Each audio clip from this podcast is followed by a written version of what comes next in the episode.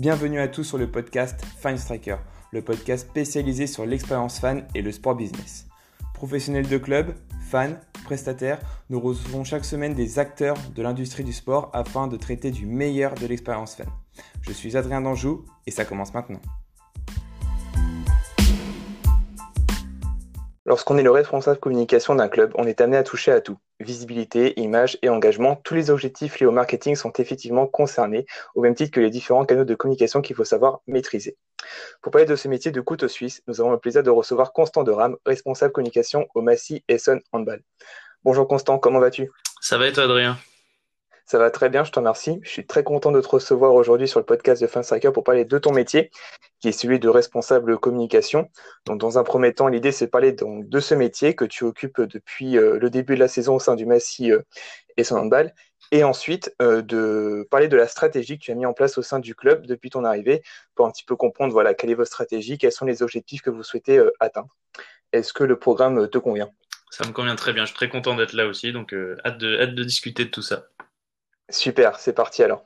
Dans un premier temps, pour que nos auditeurs te connaissent un petit peu plus, peux-tu nous présenter ton parcours depuis tes études jusqu'au euh, MEHB oui, donc euh, ben, moi je suis originaire du Nord à l'origine, donc j'ai fait toutes mes études euh, à Lille. donc j'ai d'abord obtenu une licence en médias, culture et communication à, l'Université catholique de Lille. donc j'étais plutôt en, en, option journalisme parce que je m'orientais plutôt à l'époque vers un cursus de journaliste sportif. Euh, mais avec l'évolution du monde des médias, de la, de la profession, j'ai, je me suis plutôt orienté euh, progressivement vers la communication. Donc j'ai enchaîné euh, avec un master marketing et com à Esupcom à Lille, donc en alternance. Euh, et c'est vraiment ces deux années-là qui m'ont permis de, d'entrer de manière euh, beaucoup plus concrète. Euh, c'est, c'est l'avantage de l'alternance, ça permet d'allier la théorie et la pratique en entreprise. Donc après ce, ce master, j'ai bossé environ un an dans un environnement euh, startup, euh, pareil toujours à Lille, euh, mais j'ai toujours, j'ai très vite su et j'ai toujours gardé en tête que mon objectif c'était de bosser dans un club, euh, donc j'ai pas perdu cet objectif euh, d'un coin de ma tête. Et, et j'ai rencontré Massy en à l'été 2020, donc ils ont décidé de me, me donner ma chance et donc me voilà à Massy depuis euh, plus de huit mois maintenant, depuis le début de saison. Très bien. Donc j'imagine pour toi que le sport, c'est une passion depuis euh, tout petit. Oui, exactement. c'est, c'est vraiment cette passion-là qui m'a amené, euh, qui m'a amené au monde du sport. je me suis très vite intéressé en sachant que j'allais probablement jamais devenir un grand sportif professionnel. je me suis très vite intéressé aux, aux, autres sujets qui tournent autour du sport, notamment le sport business, etc. Donc j'ai très vite su que je voulais, euh, bah, je voulais découvrir l'intérieur des clubs et apporter ma, ma pierre à l'édifice d'un club de manière concrète. Très bien. Donc toi, ta mission aujourd'hui, c'est pas forcément voilà de, de, marquer des buts ou d'en stopper, c'est plutôt voilà de répondre aux objectifs de communication du club. Quelles sont tes principales euh, missions au sein du Massy et son handball? Alors bah, mes missions, euh, comme un peu tous les responsables comme d'un club pro euh, avec une structure comme Massy, c'est-à-dire un club assez euh, assez, associatif, euh, c'est d'être hyper polyvalent, euh, de s'adapter hyper rapidement. Donc euh, les missions elles sont hyper variées. Euh, il y a beaucoup de création de contenu et de communication digitale. Il y a aussi euh, pas mal d'événementiels, même si cette saison c'est assez particulier, mais il y a tout de même l'organisation des matchs et l'organisation d'événements, même si aujourd'hui les matchs sont à huis clos. il y a quand même des choses à organiser et on essaie de, de mettre en place des, des opérations un peu contre-pied du huis clos.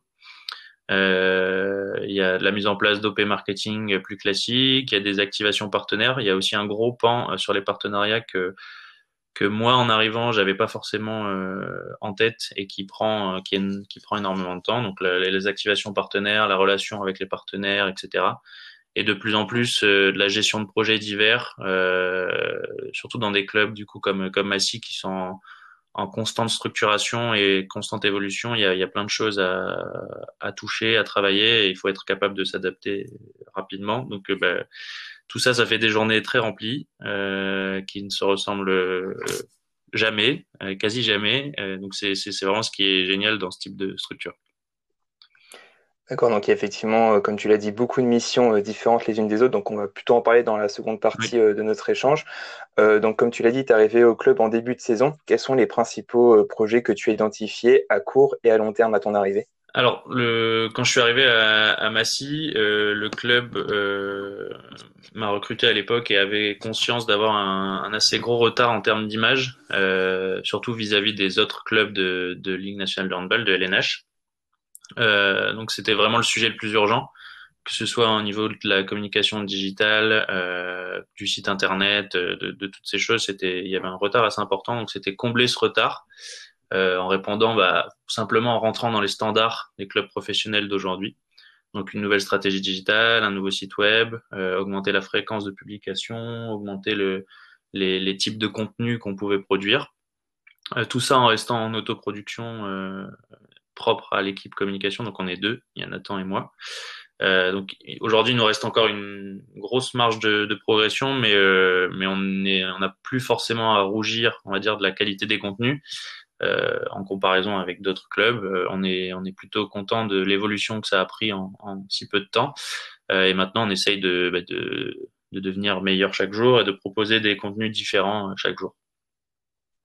D'accord, donc on était vraiment sur un enjeu de visibilité au départ pour progressivement passer plus sur de, de l'engagement, si je comprends. C'est ça, exactement. Bah, plutôt, plutôt, ouais, plutôt de la, de l'image, en fait, que tout, toutes les, toutes les plateformes qu'on qu a et sur lesquelles on communique euh, soient plus homogènes et nous permettent d'avoir une image plus professionnelle qui se rapproche plus d'un club professionnel qu'à l'époque où c'était peut-être encore un peu un peu trop amateur à, à certains niveaux. Et donc c'était l'objectif, c'était de, de faire remonter tout ça.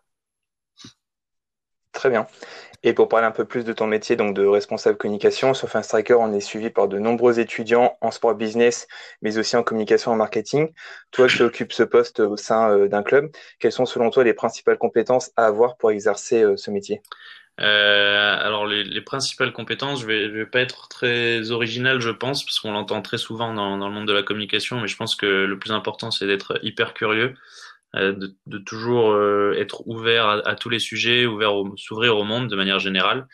Euh, par exemple, c'est un, un, plutôt bon exemple de, de la curiosité. En, en ce moment, j'essaie de, de, comprendre si TikTok pourrait être un, un bon canal de, de com pour nous. donc, c'est pas forcément un réseau qui m'attire. J'ai j'ai peur de dire que je suis peut-être déjà plus dans la cible et peut-être déjà trop âgé, mais j'essaie quand même de comprendre euh, comment ça fonctionne, euh, d'analyser, de, d'imaginer des solutions qui soient réalisables à l'échelle du club ou peut-être pas réalisables tout simplement. Ce sera peut-être la décision finale. Euh, mais du coup, c'est d'être vraiment hyper curieux, de s'intéresser à un peu tout ce qui se passe dans le monde du, du digital, de la com, du sport, pour essayer de, de trouver les meilleures solutions pour faire évoluer le club. Et, euh, et, très important aussi, euh, en plus de la curiosité, surtout dans des clubs euh, à l'échelle de, de, Massy, il faut savoir être hyper débrouillard, euh, ne pas se cacher, parce que le, le, club il a énormément de ressources, il a énormément de potentiel qui a, qui a pas forcément euh, été exploité à son maximum, et donc il faut être euh, au maximum proactif pour essayer de tirer, bah, tirer le maximum de, de tout ce potentiel et faire progresser le club. Ouais, être force de proposition pour voilà répondre aux objectifs du club et ne pas hésiter à hésiter pardon, à proposer, euh, à proposer Exactement. Idées. Alors tu l'as, en as un petit peu parlé, donc euh, ce côté euh, curieux euh, lorsqu'on est responsable communication. Donc on sait que la veille elle est primordiale, euh, primordiale lorsqu'on occupe euh, ce poste. quelles sont toi tes sources d'informations au quotidien, que ce soit auprès de médias professionnels de la com, ou aussi j'imagine que tu vas regarder ce que font d'autres clubs, ouais. que ce soit en hand ou aussi dans d'autres disciplines. Quelles sont voilà tes, tes sources d'informations? Euh, Ouais, alors ouais, tu l'as dit, c'est la veille, c'est vraiment un élément hyper important. Euh, ça doit presque devenir un, un réflexe naturel. Donc ça, bah, ça rejoint totalement la curiosité dont on parlait. Euh, c'est même parfois on est on est on est trop en veille et on passe notre temps à, à regarder et à essayer de comprendre ce que chacun fait pour pour s'améliorer. Donc ça peut prendre un peu la tête au bout d'un moment. Euh, mais euh, je pense que déjà le, le plus important, c'est que tous nos réseaux, nos réseaux sociaux pardon, soient connectés euh, à tous les autres clubs, euh, que ce soit les clubs de hand euh, français, mais aussi les grands clubs euh, européens. il faut également suivre, ben, je pense, tous les sports confondus, parce que chaque sport peut, peut devenir une source d'inspiration, que ce soit en foot, en basket, peu importe, en volley. Enfin, il y a, y a énormément de bonnes choses qui sont faites par énormément de clubs en France et en Europe. Euh, et ensuite, c'est plutôt de la lecture régulière sur des sites euh, thématiques sur le sport business, euh, dont euh, dont Fanstriker. J'en profite pour pour faire votre pub, qui fait partie de mes de mes lectures régulières. Donc ouais, donc c'est c'est à la fois les réseaux sociaux, faire le tour un peu des sites régulièrement des sites d'actu sur le, le, sport business et sur le l'actualité économique de manière générale pour comprendre comment ça fonctionne. Et, euh, et je pense qu'on peut pas euh, l'enlever, en tout cas à, à, titre personnel, je peux pas me l'enlever. C'est que moi, je suis un énorme accro de Twitter, euh, et du coup, c'est aussi un excellent outil pour euh, pour être en veille permanente sur l'actu, euh, et qui est parfois un peu un peu dangereux, on le sait, donc faut savoir bien le manier, euh, mais ça permet vraiment de, de rester connecté à, à l'évolution de, des générations, de comment euh, telle génération euh, fonctionne, qu'est-ce qu'elle consomme, quel contenu elle attend. Enfin, je trouve que Twitter, c'est vraiment un excellent moyen de, de, comprendre un peu comment fonctionne la société. Je te rejoins euh, totalement par rapport à ça. Effectivement, on peut penser que faire de la veille, c'est un petit peu entre guillemets ne rien faire car on ne fait pas quelque chose directement pour son club, on n'est pas dans de l'opérationnel. Mais comme tu l'as très bien dit, c'est hyper important pour se tenir au courant de ce qui se passe et c'est surtout une source d'inspiration, euh, au-delà d'être une source d'information euh, pour mener à bien ces différentes missions. Euh, donc le métier de responsable communication est aussi très opérationnel. J'imagine que de ton côté, il y a de la création de vidéos, de la création de visuels, tout ce qui va toucher aussi au web design d'une manière générale quels sont les outils que tu utilises pour euh, réaliser euh, tes différents contenus? Oui, bah du coup, ouais, tu l'as dit, la, la, pour revenir sur la veille, la veille, elle est, elle est hyper importante, mais elle, elle, est, elle est entrecoupée. Enfin, en tout cas, c'est plutôt l'inverse. La partie opérationnelle elle est plutôt entrecoupée par des, des moments de veille, euh, et c'est vraiment cette partie opérationnelle qui prend la, la, majeure partie du temps quand on est responsable comme d'un club. donc pour la création de, de, contenu et de tout ce qui est vidéo, visuel, ben, je vais euh, je pense que je vais pas surprendre grand monde. On utilise essentiellement la, suite Adobe, que ce soit euh, pour la photo, la vidéo. Euh, enfin, je pense que, c'est vraiment la solution la, plus complète pour pour autoproduire, parce que c'est le cas chez nous. On ne travaille pas avec une agence de com. Donc aujourd'hui, on doit être capable de, de manier, je pense, ces outils et de s'auto-former le plus régulièrement possible. En tout cas, nous, à, deux, euh, à Massy, c'est, c'est notre cas. On, s'auto-forme énormément. On, va dire qu'on mange un peu beaucoup de tutos euh, pour comprendre euh, comment faire tel effet vidéo, comment faire tel montage, photo, etc. Donc, on passe énormément de temps sur, sur les, les, logiciels de la suite Adobe, Photoshop, Premiere, essentiellement. et ensuite, il y a aussi toute la partie matérielle. Euh, donc ça là-dessus, euh, le club comprend euh, progressivement l'importance d'investir sur cette partie matérielle pour faire progresser l'image et la qualité des, des contenus qu'on va pouvoir proposer à l'avenir. donc, là-dessus, on essaie d'investir raisonnablement forcément et dans les, dans les limites budgétaires parce que ça peut coûter très rapidement beaucoup d'argent d'investir dans du matos. et là-dessus, du coup, on est aussi plutôt très bien accompagné par la LNH, euh, qui a fourni un, kit euh, complet de, tournage vidéo par smartphone à l'ensemble des clubs, euh, offert, offert gracieusement, et ainsi qu'une formation pour un membre de chaque club. Donc, donc ça, ça permet vraiment de, bah, de, déjà de se sentir accompagné, même s'il y a certains éléments qu'on avait qu'on avait déjà nous à titre personnel, bah, ça permet d'avoir un, kit matos un peu plus étoffé et, euh, et de progresser euh, vraiment vraiment progressivement du coup sans, sans me répéter sur, sur le sujet de la création vidéo, photo, etc. Donc, il y a deux choses vraiment très intéressantes que tu as dit, c'est qu'à la fois euh, le club, donc on parle quand même d'un club de seconde division euh, en hand, mais malgré tout comprend les enjeux liés à la mm. communication et au fait d'être présent sur euh, des plateformes digitales et donc de produire du contenu. Donc ça, c'est important qu'aujourd'hui des clubs le comprennent et n'hésitent pas à investir sur ces différents sujets-là. Et ensuite, donc, euh, le support de la Ligue nationale, donc on va en parler un petit peu après euh, dans l'échange, mais qui là aussi vous apporte un, un, vrai soutien et aide les clubs à, à s'orienter vers euh, cette nouvelle forme de communication digitale. Donc, justement, on a, on a bien tissé, je pense, large sur ton, ton métier. Maintenant, on va parler d'un point de vue un peu plus opérationnel de ce que tu réalises au sein du MEHB en termes de, de communication. Donc, l'ambition du club, c'est d'être le club qui fait grandir. on peut dire qu'on le ressent actuellement dans la communication. Donc, tu vas peut-être nous en parler un petit peu, mais vous avez récemment lancé un nouveau mmh. site. Euh, on peut voir aussi, et moi j'étais agréablement surpris, mais l'utilisation très régulière des médias sociaux. Ça peut sembler un peu euh, banal de dire ça aujourd'hui, mais il faut quand même le faire. C'est quand même euh, un métier et une action qu'il faut réussir à mener au quotidien, qui n'est pas forcément toujours facile. Vous prenez le temps de réaliser voilà des highlights des matchs. On a aussi toute la partie live, donc ça on va parler un petit peu après, mais qui j'imagine représente un, gros projet pour vous.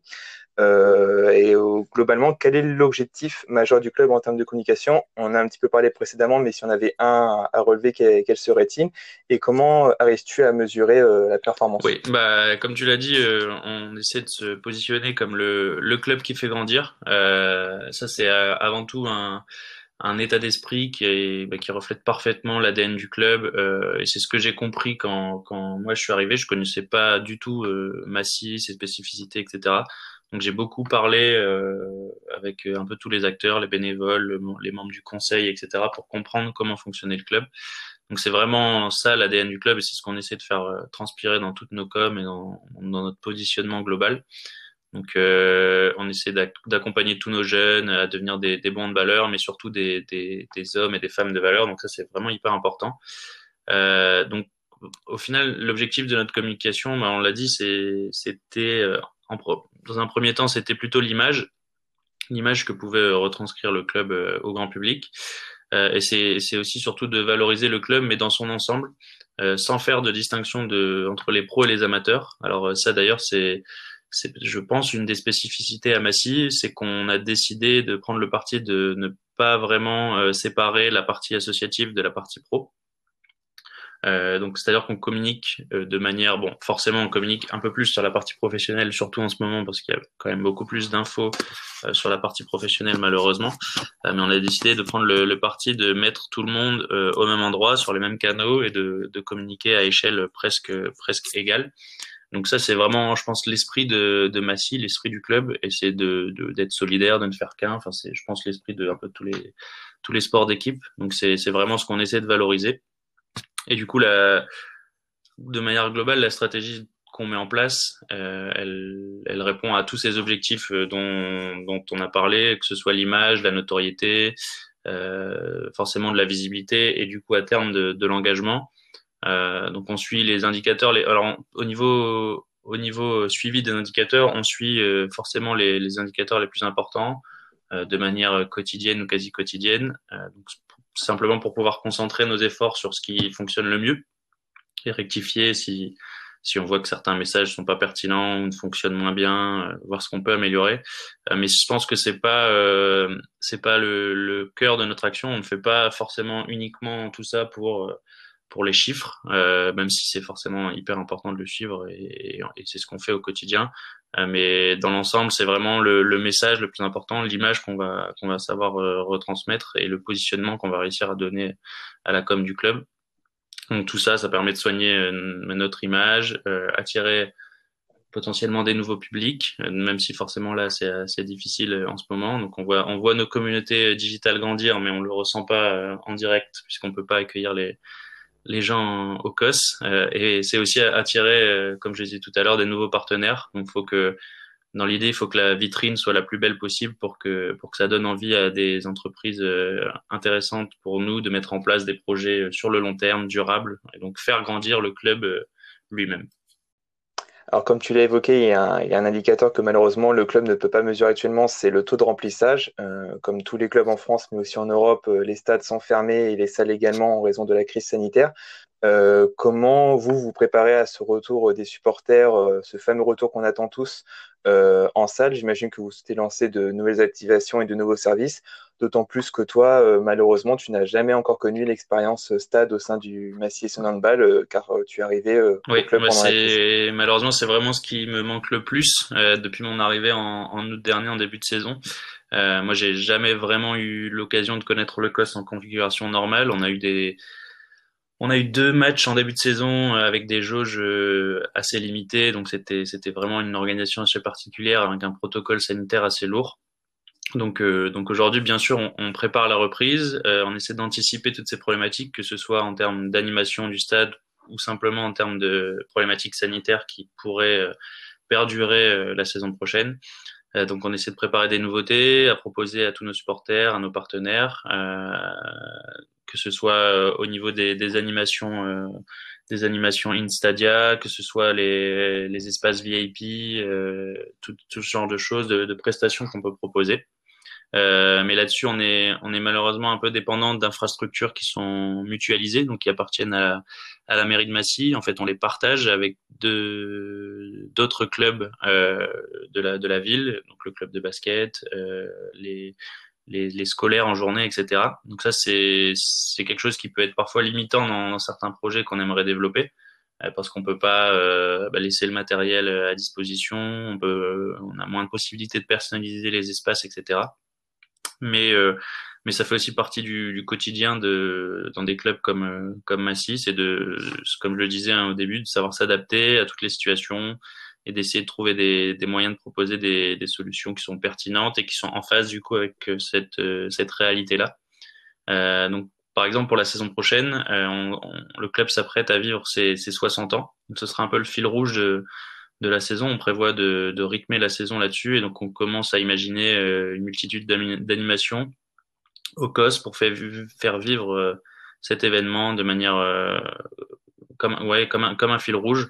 Euh, du coup, on, on, croise fortement les doigts pour que la saison prochaine bah, se passe au mieux, euh, se passe même mieux que la saison actuelle forcément, et qu'on puisse très vite accueillir des, du public dans dans le COS. Et ça, c'est certain que tout le monde, tout le monde l'espère. Euh, une chose qui est importante à noter, c'est quand même Massy a la chance de pouvoir euh, jouer. Euh, c'est pas le cas, on le sait, de nombreux, de nombreux clubs amateurs malheureusement. Euh, comment tu prépares la communication du manière générale autour d'un match? Est-ce qu'il y a des contenus que tu prépares en avance et voilà que tu as que tu as l'habitude de, de, régulièrement poster? Voilà globalement comment se prépare la communication autour d'un oui, bah, match? Typiquement, on a une sorte de de, de routine qu'on essaie d'installer pour euh, pour garantir une, une homogénéité euh, sur tous nos contenus qu'on qu'on met en place euh, au fil des, des semaines parce que le, le, rythme est assez assez linéaire on va dire sur la sur la partie des matchs. Les matchs se répètent de manière de manière constante le week-end etc donc on essaie d'avoir une approche assez linéaire une, une routine pour pour permettre d'avoir des, des, points de, de rendez-vous, des points de contact assez réguliers, l'annonce des matchs, des diffusions, etc. Ça, c'est des éléments importants. Et ensuite, en fonction des, des opérations qu'on peut mettre en place, on y ajoute des messages euh, différents, des contenus différents. Là, par exemple, pour le dernier match à domicile, euh, on a eu, on a mis en place une opération gourde, donc c'est-à-dire qu'on le, le, le, club se positionne sur la partie euh, développement durable euh, de plus en plus, c'est un sujet important chez nous et euh, on a mis en place une opération où la, tribune était remplie de gourdes euh, pour, pour marquer l'engagement du club dans le fait de supprimer le, plastique à usage unique.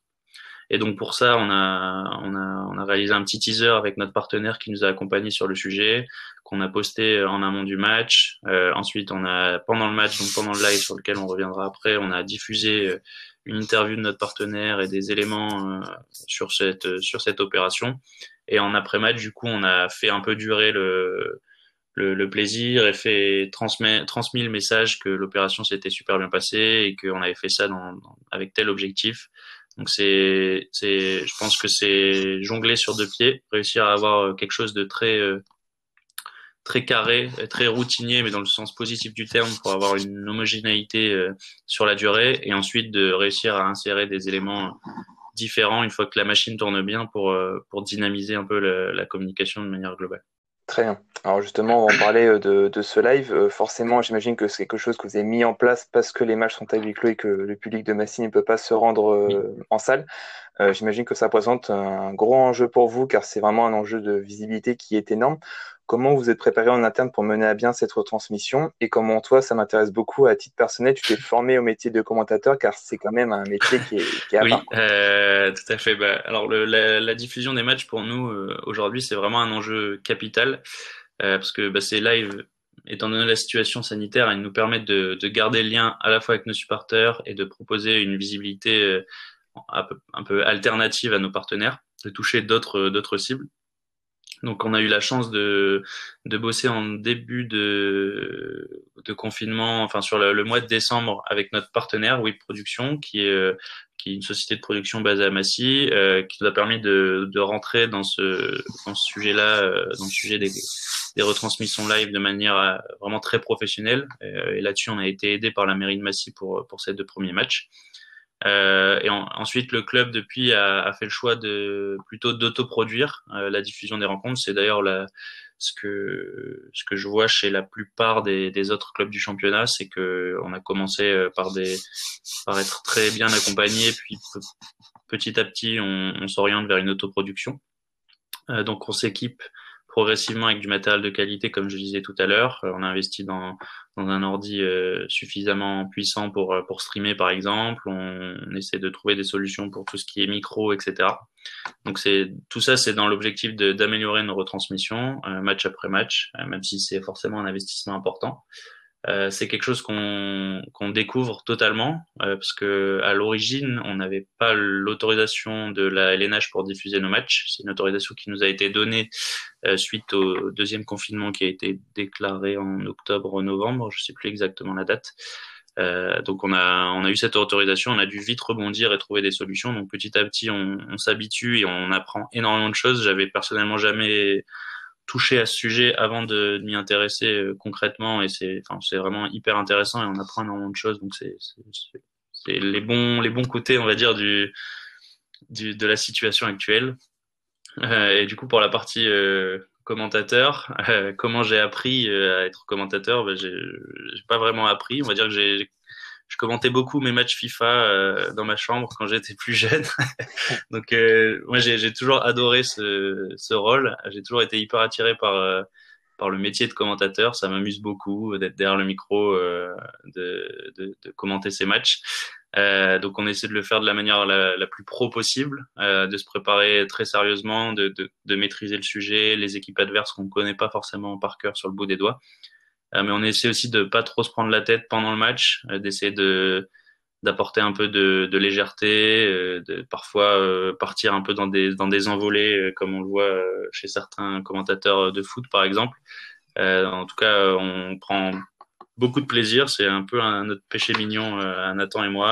on se régale beaucoup à faire ça.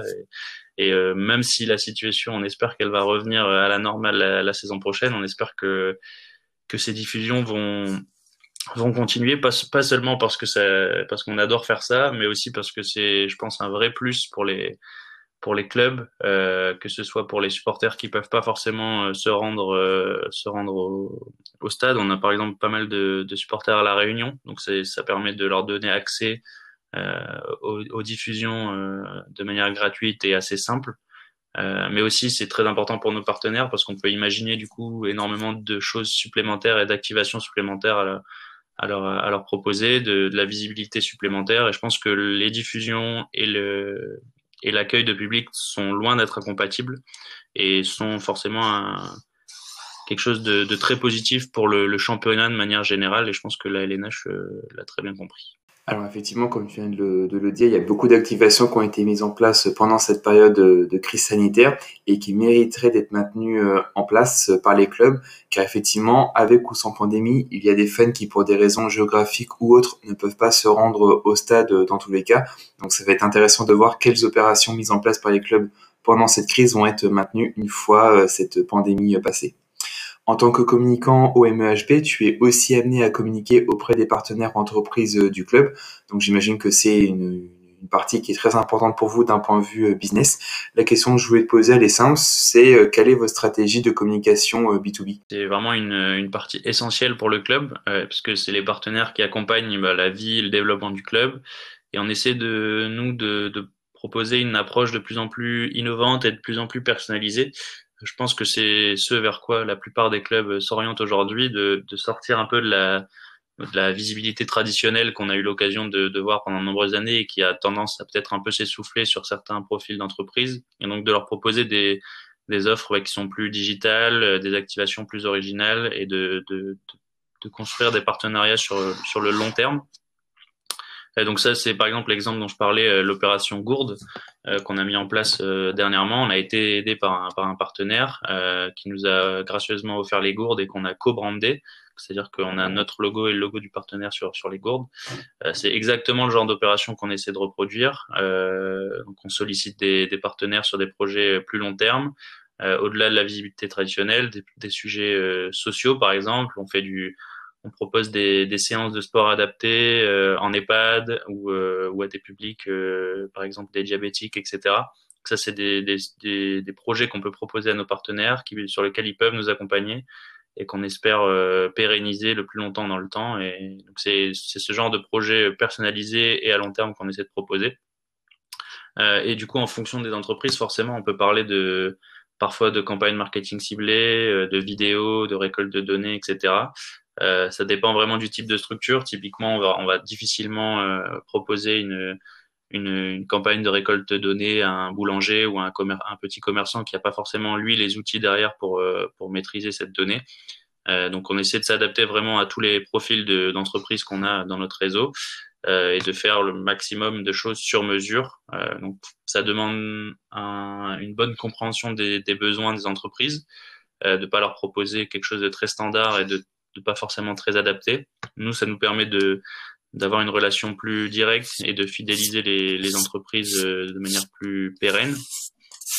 Et forcément, ça demande euh, un suivi plus important. Et c'est là-dessus qu'aujourd'hui, on essaie de, de se structurer le maximum et de, de progresser, d'assurer un meilleur suivi pour forcément assurer une fidélisation plus importante euh, dans le temps. Alors effectivement, c'est très intéressant ce que tu dis, car la segmentation de marketing, on, en parle beaucoup dans le B2C en général, ou en fonction euh, du genre, euh, de l'âge et des centres d'intérêt euh, du grand public, on va essayer de mettre en place des, des campagnes voilà, adaptées et personnalisées. Mais comme tu viens de l'expliquer, c'est important de le faire aussi pour le B2B, car en fonction de la taille de l'entreprise, de son secteur d'activité, il y a forcément des choses à faire qui vont être différentes les unes des autres. Il faut bien veiller à ça pour que le partenaire se sente reconnu et se sente surtout concerné dans, les opérations euh, que le club euh, va mener. Euh, la dernière question que je vais te poser euh, pour discuter un petit peu de tout ce que le MEHB fait en matière de, communication, tu en as un petit peu parlé au début de notre échange, euh, c'est la Ligue nationale de handball qui joue, comme tu l'as dit, un rôle très important dans la communication des clubs, que ce soit de première et de seconde division. Je voulais que tu nous en dises un petit peu plus sur comment en fait la Ligue vous accompagne d'un point de vue stratégique et opérationnel sur les sujets liés à la communication. On, alors on a des rendez-vous assez réguliers avec la Ligue, donc en ce moment en visio. Euh, c'est un sujet, ils ont, ils ont plutôt bien compris que, que la valorisation de tous les clubs de manière individuelle permettrait de, de valoriser le championnat. Euh, et ils sont plutôt proactifs et force de proposition sur la partie communication, euh, diffusion, etc. Euh, on a pas mal d'éléments, d'informations, euh, de, de conseils sur, sur toutes ces parties-là. Euh, donc, ils nous, donc, comme je l'ai dit, hein, ils nous ont fourni des, du matériel pour, euh, pour nous améliorer en, en, vidéo, des formations, euh, les autorisations de diffusion. Euh, ils font quelque chose de très bien pour, euh, pour la, la, la, Little Star League en termes de diffusion avec une, une chaîne YouTube qui diffuse tous les matchs non diffusés par Bein Sport. Donc ça, ça permet vraiment de donner une super visibilité à, au sport de manière générale et, et au championnat plus particulièrement. Donc c'est personnellement mon avis c'est que c'est que ça va dans le bon sens. Euh, il y a forcément encore plein de choses à, améliorer, mais je, je pense que le l'objectif en tout cas est bien compris et euh, et on, ils essaient de s'adapter euh, aux spécificités de, de leur sport et de, de, des championnats qui sont les leurs. Donc donc on est plutôt satisfait de, de, cet accompagnement et on espère que ça va durer, notamment pour les diffusions dans les dans les saisons qui viennent. Effectivement, je pense aussi que la LNH va globalement dans le bon sens avec ses stratégies euh, d'accompagnement. Comme tu l'as bien expliqué, si elle arrive à tirer euh, l'ensemble des clubs vers le haut sur ces sujets-là, ça va aussi lui servir et ça va aussi servir à populariser davantage le hand euh, en France. Pour finir, Constant, sur ce bel échange hyper intéressant, je vais te poser la question qu'on pose à chacun de, nos invités en conclusion. Quelle est, toi, ta propre définition de l'expérience fan? L'occasion de, bosser euh, mon mémoire sur le sujet à l'époque où j'étais encore étudiant. On va, ouvrir sur les études et fermer sur les études du coup. Euh, donc on pourrait en discuter assez longtemps parce qu'il y y avait pas mal de pages. C'était assez complet. Euh, mais si je dois faire court, je dirais que l'expérience fan c'est un concept vraiment hyper global qui doit englober énormément de facteurs. Donc ça passe par un peu tout ce dont on a parlé pendant toute la, la cette discussion. Euh, donc que ce soit la com digitale, la, la billetterie, l'animation en soir de match, euh, ou des choses plus concrètes comme l'accueil, la restauration, les infrastructures, euh, les contenus digitaux d'après match, etc. Je pense que l'expérience, euh, elle est vachement comparable à l'expérience client dans les dans les commerces euh, ou dans les grandes surfaces. C'est tous les contacts que, peut avoir un, fan avec un club. Euh, et tout ça, ça fait partie de, la fan expérience. Donc tout doit être optimisé au, maximum pour que le spectateur vienne euh, vivre euh, au final bien plus qu'une rencontre sportive, vienne vivre une bonne soirée en famille, vienne vivre des émotions, et, que, que, chaque spectateur puisse venir chercher ce qu'il a envie de chercher au-delà de la rencontre sportive pour se retirer un peu de l'enjeu purement terrain euh, qui est forcément très très propre au, sport mais qui, est possible de, de peut-être minimiser dans l'importance euh, de, de, la soirée que va vivre le fan. Donc euh, je pense que là-dessus, euh, bon, le sport français progresse, mais il y a encore énormément de retard par rapport à, nos voisins allemands, par exemple, ou nos voisins un peu plus éloignés américains, qui sont des, très bons exemples là-dessus. donc on peut dire qu'il y a encore beaucoup de retard et aussi beaucoup de potentiel. Donc ça, c'est positif pour, pour l'avenir. Eh bien, on peut dire que c'est une définition bien complète.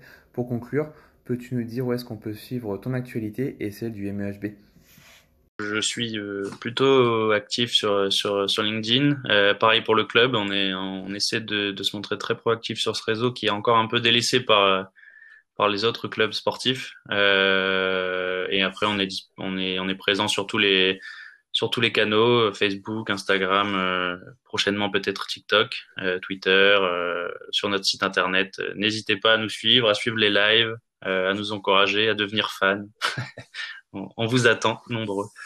Eh bien écoute, on te le souhaite et on souhaite surtout un jour vous voir en salle, en, en physique, lorsque les stades et salles seront de nouveau ouverts au public en France. Merci beaucoup, Merci Constant. Je te souhaite une bonne fin de saison et à très bientôt.